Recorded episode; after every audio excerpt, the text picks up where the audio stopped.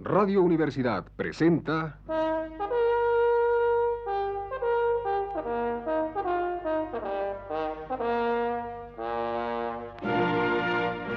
Testimonios.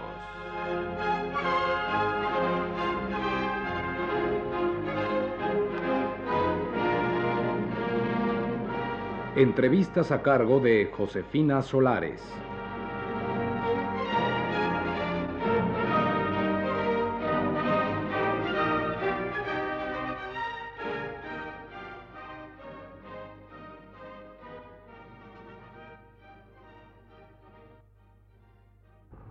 Esta noche está con nosotros el doctor Armando Suárez, miembro del Círculo Vienés de Psicología Profunda que dirige el doctor Igor Caruso. El doctor Suárez es profesor de Psicoanálisis y Sociedad en la Facultad de Ciencias Políticas y Sociales, de Etología en el Colegio de Psicología de la Universidad y miembro fundador del Círculo Psicoanalítico Mexicano. Esta noche nos hablará de una corriente psicoanalítica más de la que venimos tratando en este ciclo de entrevistas. Doctor Suárez, ¿Podría usted hablarnos un poco de la historia de los círculos de psicología profunda? Con mucho gusto.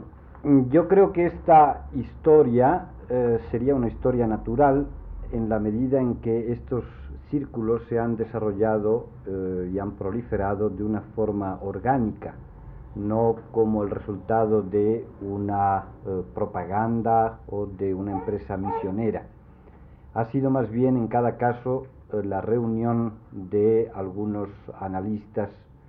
eh, que no se encontraban totalmente satisfechos con una tradición escolástica y que se encontraban preocupados por una problemática específica, la que en cada caso les ha hecho reunirse por una parte y por otra al sentir determinadas afinidades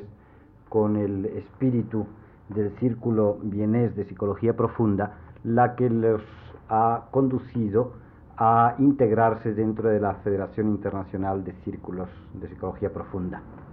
El primero de ellos, indudablemente, y el que ha marcado en cierto modo la pauta a todos los demás, ha sido el eh, Círculo Vienés, fundado por Caruso y algunos colaboradores eh, poco más o menos hacia 1948-50 y que eh, fue precisamente eh, el resultado de una serie de pláticas, de eh, coloquios acerca de las vicisitudes contemporáneas del psicoanálisis. Estos analistas se encontraban por la mm, solución de continuidad que impuso la guerra mundial, separados en cierto modo de la tradición psicoanalítica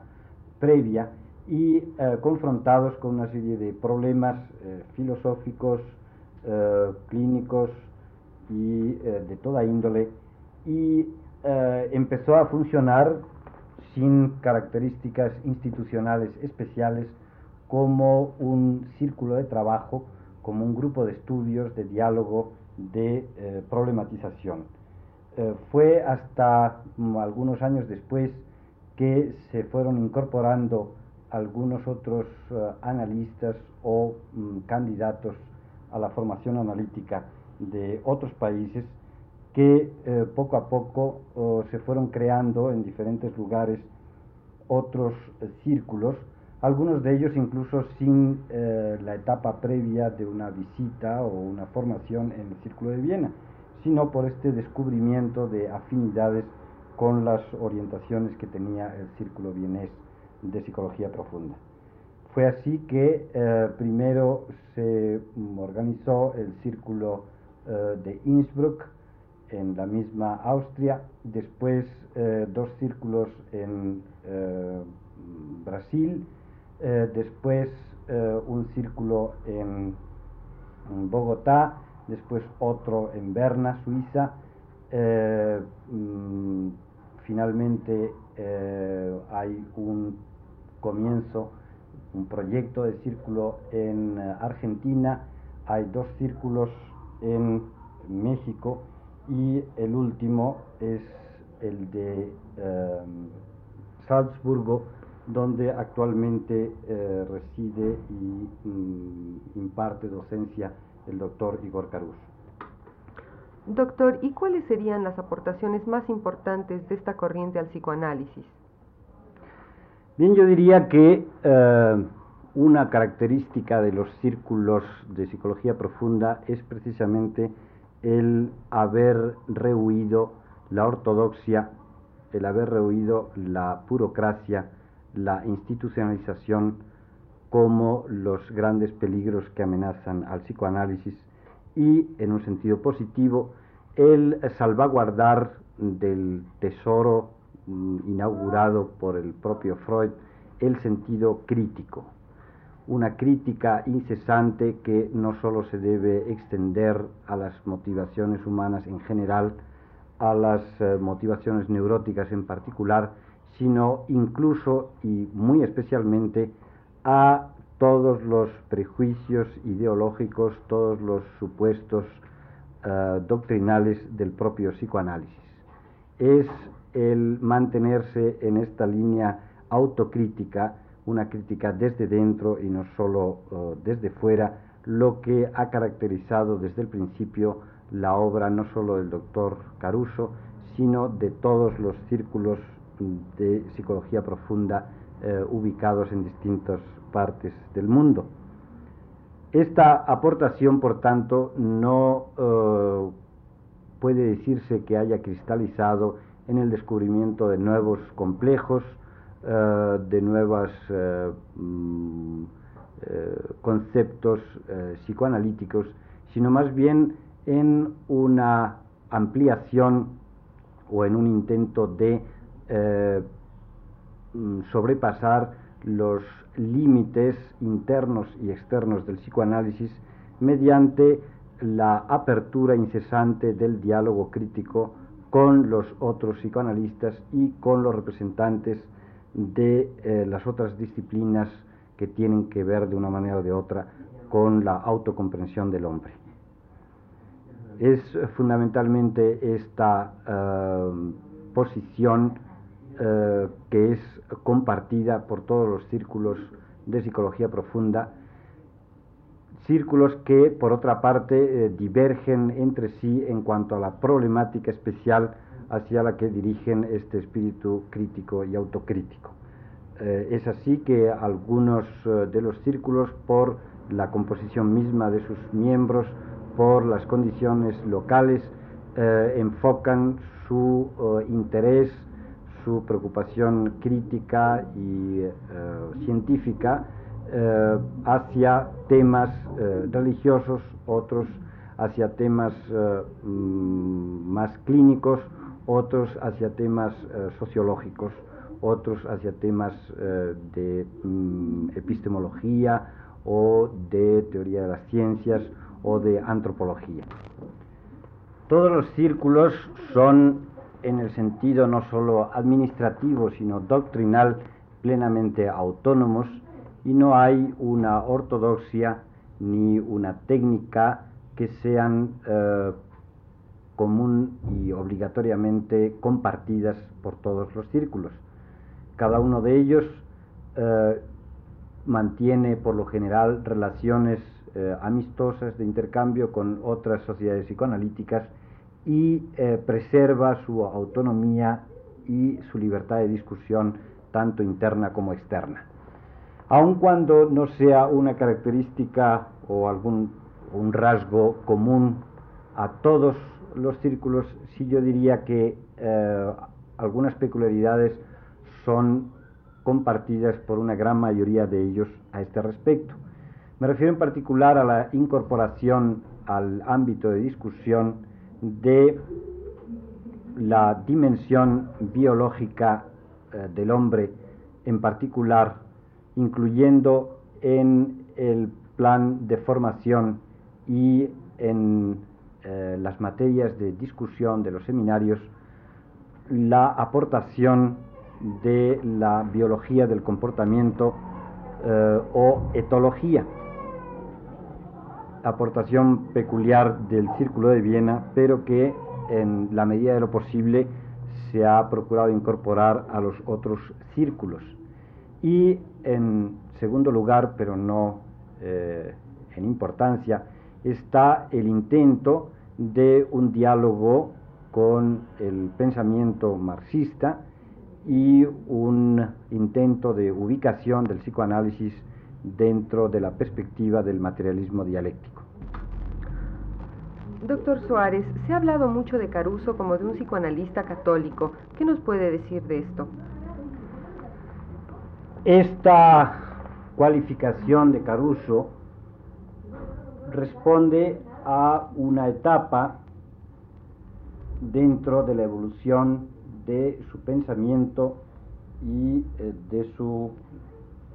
intento de diálogo que ha mantenido permanentemente, pero que yo considero una etapa superada, y superada en el sentido hegeliano del término, es decir,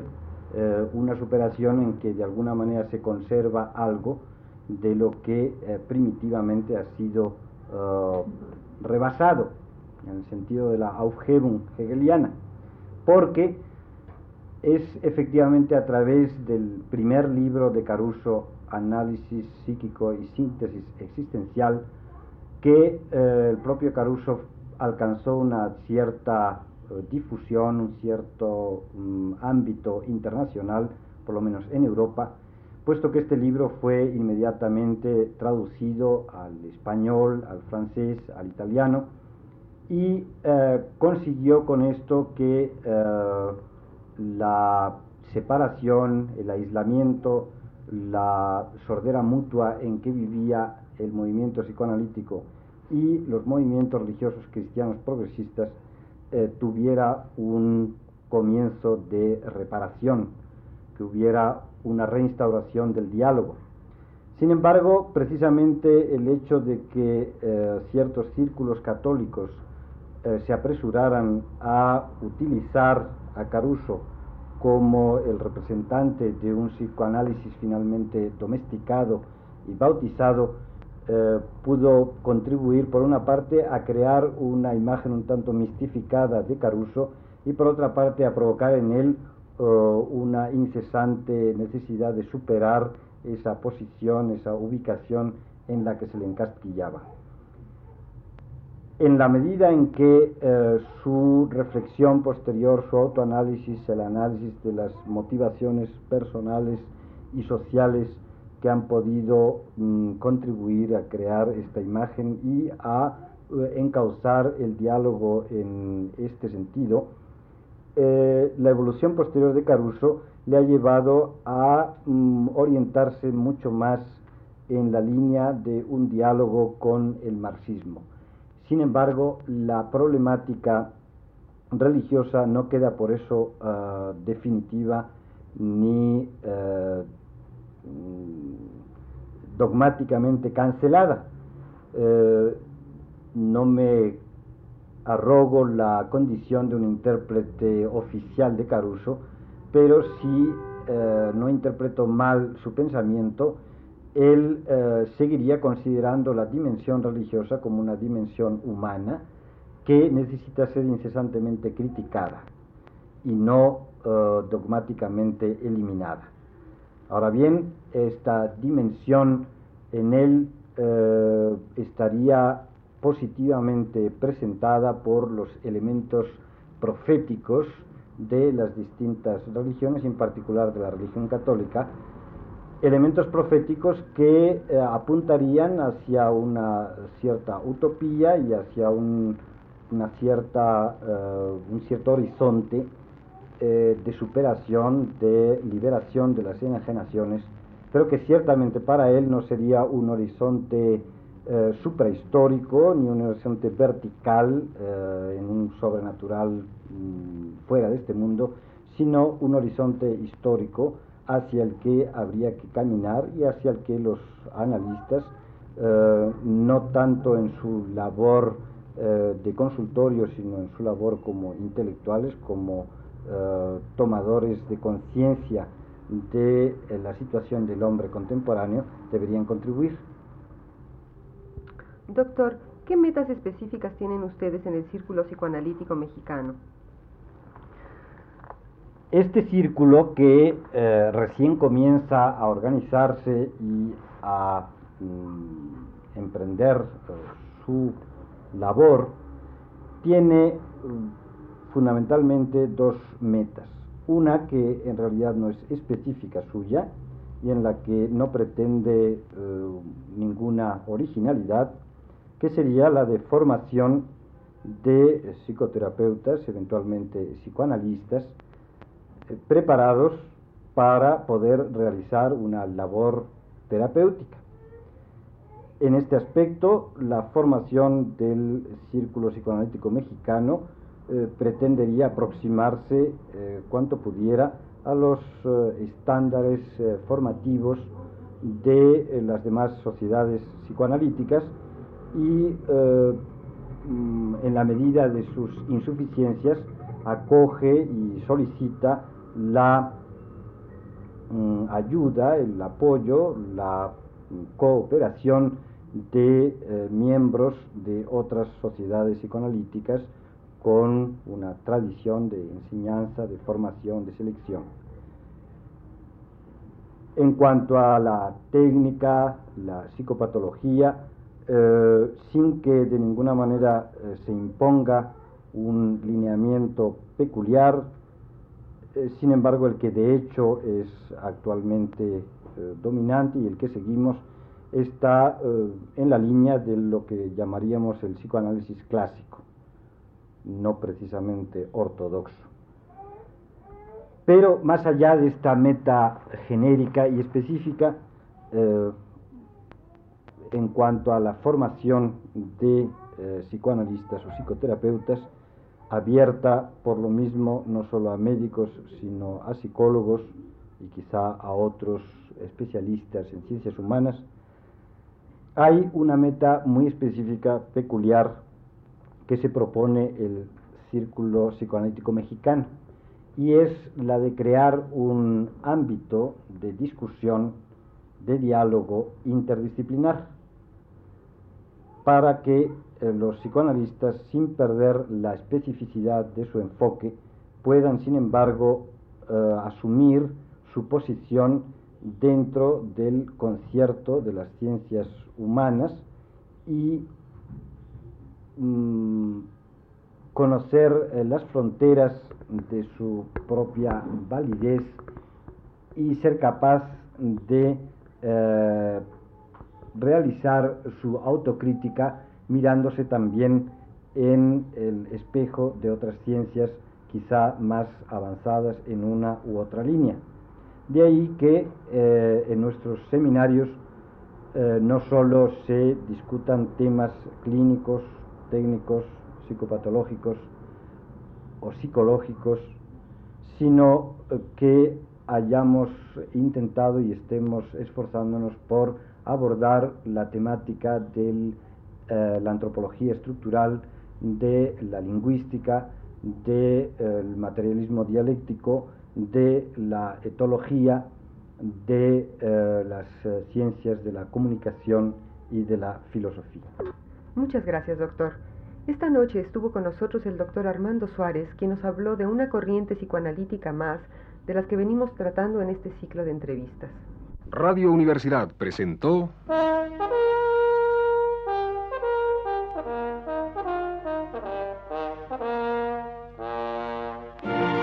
Testimonios.